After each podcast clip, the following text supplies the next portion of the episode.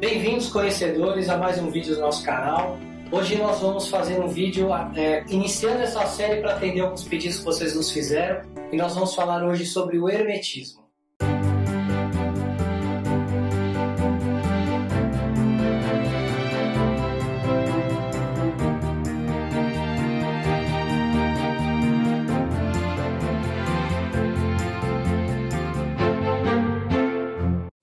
Pouca gente sabe, mas uma das maiores contribuições culturais que o Egito nos deu foi a tradição hermética. Essa tradição conta que esteve entre nós o grande mestre Hermes Trismegisto, o mensageiro dos deuses, que viveu no Antigo Egito há muito tempo atrás, quando a maioria dos humanos eram nômades ainda. De todos os mestres que o Egito formou, nos meios ocultistas, ele é considerado o mestre dos mestres. Hermes Trismegisto, o três vezes grande, é o nome dado ao fundador da filosofia hermética, Existem diversas lendas sobre sua origem. Algumas remontam ao mito de Atlântida, outras dizem que ele é o primeiro faraó, que era um dos deuses ou um homem muito sábio. Os egípcios acreditavam que ele era um deus e passaram a chamá-lo de Tote. No mundo helênico, ele ficou conhecido como o deus Hermes. Ele era considerado o pai da magia, dos conhecimentos ocultos, da alquimia, da comunicação e representava a lógica organizada do universo era também chamado de escriba e mensageiro dos deuses, assim como o detentor dos conhecimentos secretos, que foram reunidos em 78 lâminas, que mais tarde vieram a ser conhecidas como o tarô. Os escritos herméticos eles são uma coleção de 18 obras gregas, e as principais são o Corpus Hermético e a Tábua Esmeralda, as quais são tradicionalmente atribuídas a Hermes Trismegisto. Não que ele tenha escrito pessoalmente, mas que os ensinamentos ali contidos vieram de sua sabedoria. Segundo a lenda, ele foi contemporâneo de Abraão e foi seu instrutor. Todos os preceitos fundamentais e básicos introduzidos nos ensinos esotéricos de cada raça foram formulados por Hermes. Mesmo os mais antigos preceitos da Índia, da Caldeia, da Média, da Pérsia, da China, do Japão, Roma e mesmo da Grécia, tiveram como fonte o hermetismo. Levando um pouco mais adiante, podemos ainda dizer que as religiões mais novas, como o budismo, o cristianismo e o islamismo, têm suas bases místicas nessa tradição antiga. Ele deu origem ao termo que conhecemos hoje como ciências ocultas ou ocultismo. Algumas tradições judaicas dizem claramente que Abraão adquiriu uma parte de seu conhecimento místico do próprio Hermes. Mas ele influenciou tantas culturas e religiões, como ele não é tão conhecido? Isso aconteceu porque os ensinamentos herméticos eram passados apenas para os iniciados dentro das ordens secretas no Antigo Egito e posteriormente nas escolas de mistérios que foram se espalhando pelo mundo, com os cultos a Ísis e as escolas gregas, como os ritos de Eleusis e de Dionísio, por exemplo. Ainda em nossos dias, empregamos o termo hermético no sentido de secreto, fechado, de tal maneira que nada escapa. Entretanto, os hermetistas antigos ignoravam aquele dito que dizia para não lançar pérola aos porcos, mas eles conservavam o preceito de dar leite às crianças e carne aos homens. Então, para as crianças, eles dão leite. leite. Ah, tá aqui o leitinho, você se distrai e para os homens, quem entra nas horas, quem é iniciado, quem passa pelos ritos de iniciação, ganha a verdadeira carne, e aí é por isso que a carne é dada aos homens.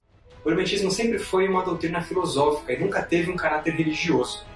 O antigo ocultismo da Índia ou da Pérsia, por exemplo, degenerou-se e perdeu-se completamente porque os seus instrutores tornaram-se sacerdotes e misturaram a teologia com a filosofia. Os conhecimentos puros dessa filosofia se mantiveram dentro das ordens iniciáticas de forma secreta por muitos séculos. E foi em 1908 que foi publicado pela primeira vez em um livro chamado Cabalion, que é um livro esotérico e ocultista sobre os princípios herméticos. Ele foi escrito por três indivíduos auto-intitulados Os Três Iniciados, e segundo eles, contém a essência dos ensinamentos de Hermes Trismegisto, tal qual ensinado nas escolas herméticas do Antigo Egito e da Grécia. Kaibalion tem a mesma raiz da palavra Kabbalah, que quer dizer algo como uma tradição recebida ou manifestada por um ente superior. Esse livro se propôs a apresentar os conceitos básicos do Hermetismo para o público em geral. Os principais ensinamentos desse livro são conhecidos como os sete princípios herméticos, e eles são o princípio do mentalismo, o princípio de correspondência, o princípio de vibração, o princípio de polaridade, o princípio de ritmo, o princípio de causa e efeito e, por fim, o princípio de gênero. Os princípios da verdade são sete.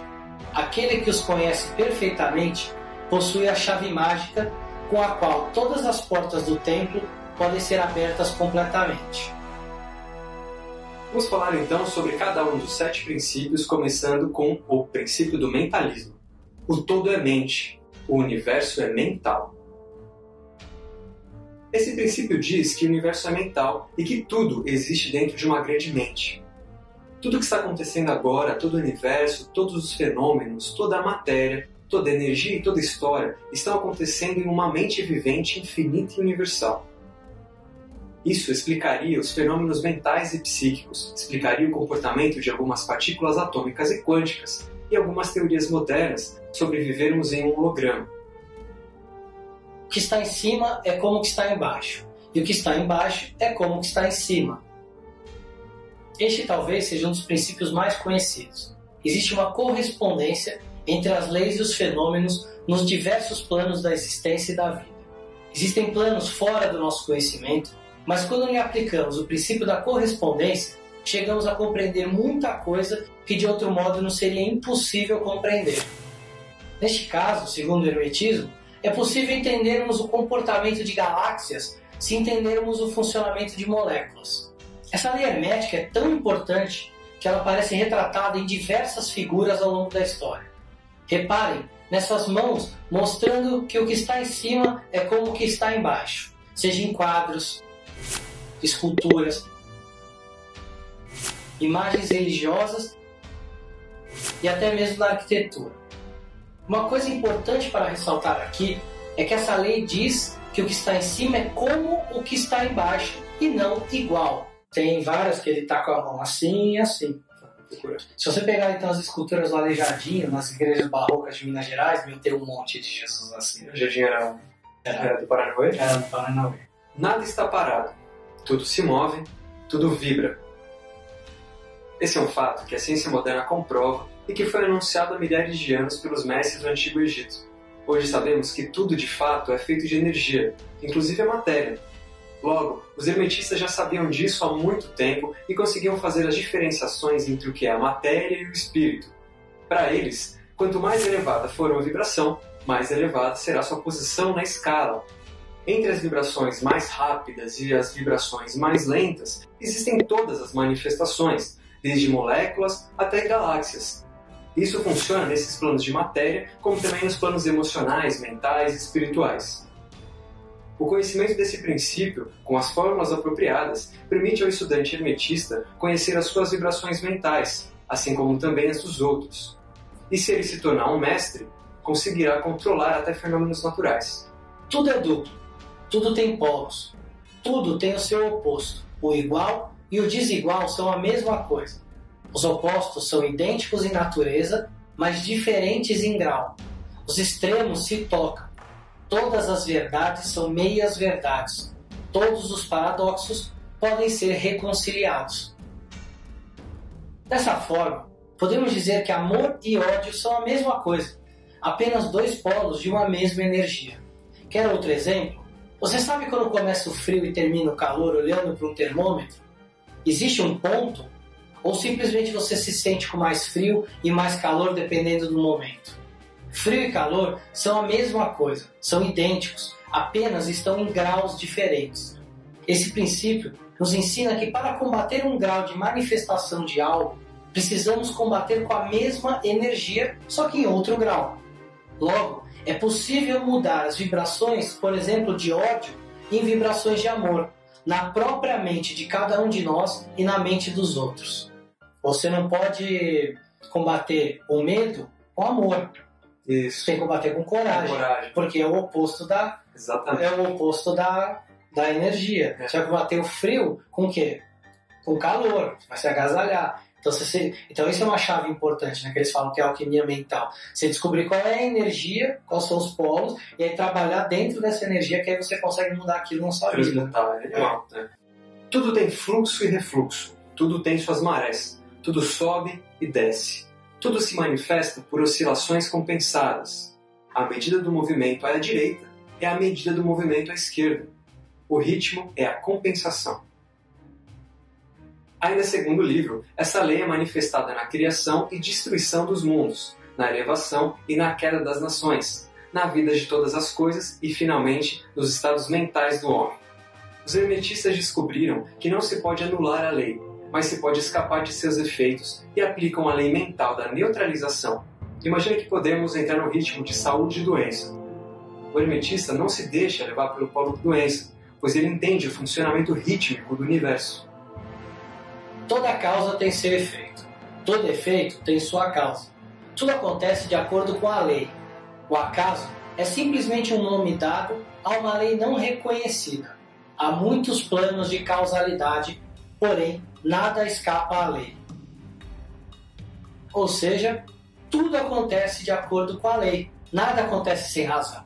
Não há qualquer coisa que seja casual. Para os hermetistas, tudo, eu disse tudo, que acontece a ele é efeito de algo que foi criado por ele mesmo. Como o universo é mental, o hermetista ele percebe que qualquer coisa que lhe acontece é fruto de uma ação que ele tomou ou uma escolha. Por isso, os hermetistas não reclamam do que lhes acontece, pois sabem que tudo é responsabilidade deles mesmos. Dessa forma, você, com a consciência disso, pode elevar-se de um simples membro da massa popular em um verdadeiro mago e tornar-se um causador em vez de ficar à mercê dos efeitos. O gênero está em tudo. Tudo tem seu princípio masculino e seu princípio feminino. O gênero se manifesta em todos os planos. Dessa forma, tudo que é e será criado possui seu princípio feminino e masculino. Nenhuma criação, quer física, mental ou espiritual, é possível sem esse princípio, opera sempre na direção da geração, regeneração e criação. Logo, o mago que domina o entendimento do funcionamento dessa lei junto com a do mentalismo possuirá um grande poder criativo. Durante vários séculos, os ensinamentos de Hermes passaram de pessoas a pessoas através de ordens secretas. Em alguns momentos, esses conhecimentos pareceram desaparecer, como por exemplo na Baixa Idade Média, mas sempre estiveram presentes em tradições como a Cabala, a alquimia e as artes. Na Renascença, homens como Giordano Bruno e Marcílio Fitino reavivaram essas tradições. A magia hermética passou por um renascimento no século XIX na Europa Ocidental, onde foi praticada por pessoas como Eliphas Levi ou os fundadores da Ordem Hermética do Amanhecer Dourado, a Golden Dawn. No século XX, ela foi estudada e disseminada por vários ocultistas, como Aleister Crowley. Segundo alguns autores, as ordens herméticas que ficaram consagradas ao longo dos séculos foram a Ordem dos Cavaleiros Templários, a Maçonaria e a Ordem Rosa Cruz. A Ordem Hermética da Aurora Dourada e a Astrum Argento são ordens herméticas relativamente novas. Podemos ainda citar como ordens, tradições ou escolas que têm o hermetismo em sua base ou essência a Teosofia a Cabala, a Ordem de Molay, Tule, ONA, o lendário Priorado de Sião, o Círculo Iniciático de Hermes, Arcanum Arcanorum e a Sirius Gaia, por exemplo. Por fim, finalizamos esse vídeo com uma citação do Carbalion. A verdadeira transmutação hermética é uma arte mental. Assim finalizamos nosso vídeo sobre hermetismo. Espero que vocês tenham gostado. Aproveitem para curtir, compartilhar, passem isso para os amigos de vocês e nos vemos no próximo. Valeu! Que nem o pintado e pinto. O sobrenome Pinto vem daí, vem de pintado. Sobrenome? É, porque era dos judeus sefarditas, que eram mais morenos, e aí os portugueses chamavam eles de. Os portugueses celtas chamavam eles de Pintados. E aí, como é o, é o participio, se eu não me engano, ficou pinto. Eu falei Elifas. E ele faga.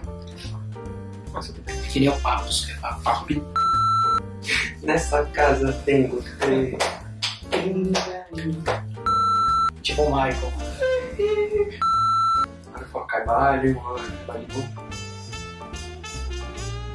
Você vai falar também Caibalion.